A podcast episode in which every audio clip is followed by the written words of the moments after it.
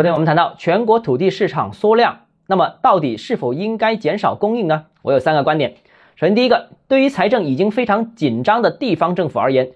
土地出让收入是目前财政中最重要的一环。减少土地供应的确有利于房地产市场去库存，也有利于改善楼市的供求关系，能帮助房价尽早稳定下来。但并不利于地方财政，更不利于城市经济政策的通盘考虑。所以啊，减少土地供应对任何一个城市而言可行性都不大。那第二个呢，是优质土地供应会有房地产企业愿意拿，非优质地块呢，就算挂牌，大概率也会流拍。最近两年呢，土地市场的形势非常明显，大城市核心地段的项目，开发商愿意拿，甚至愿意溢价争夺；而中小城市或者说大城市的远郊地块，多半无人问津。所以，土地供应的增加，并不意味着滞销板块后续住房供应也会进一步增加。因为滞销板块没有人愿意拿地，房企会衡量市场的供求关系，所以这个问题完全可以交给市场进行决定。相反，地方土地供应总量增加，反而有利于房企筛选出更优质的项目，通过市场化的办法实现供求关系的再平衡。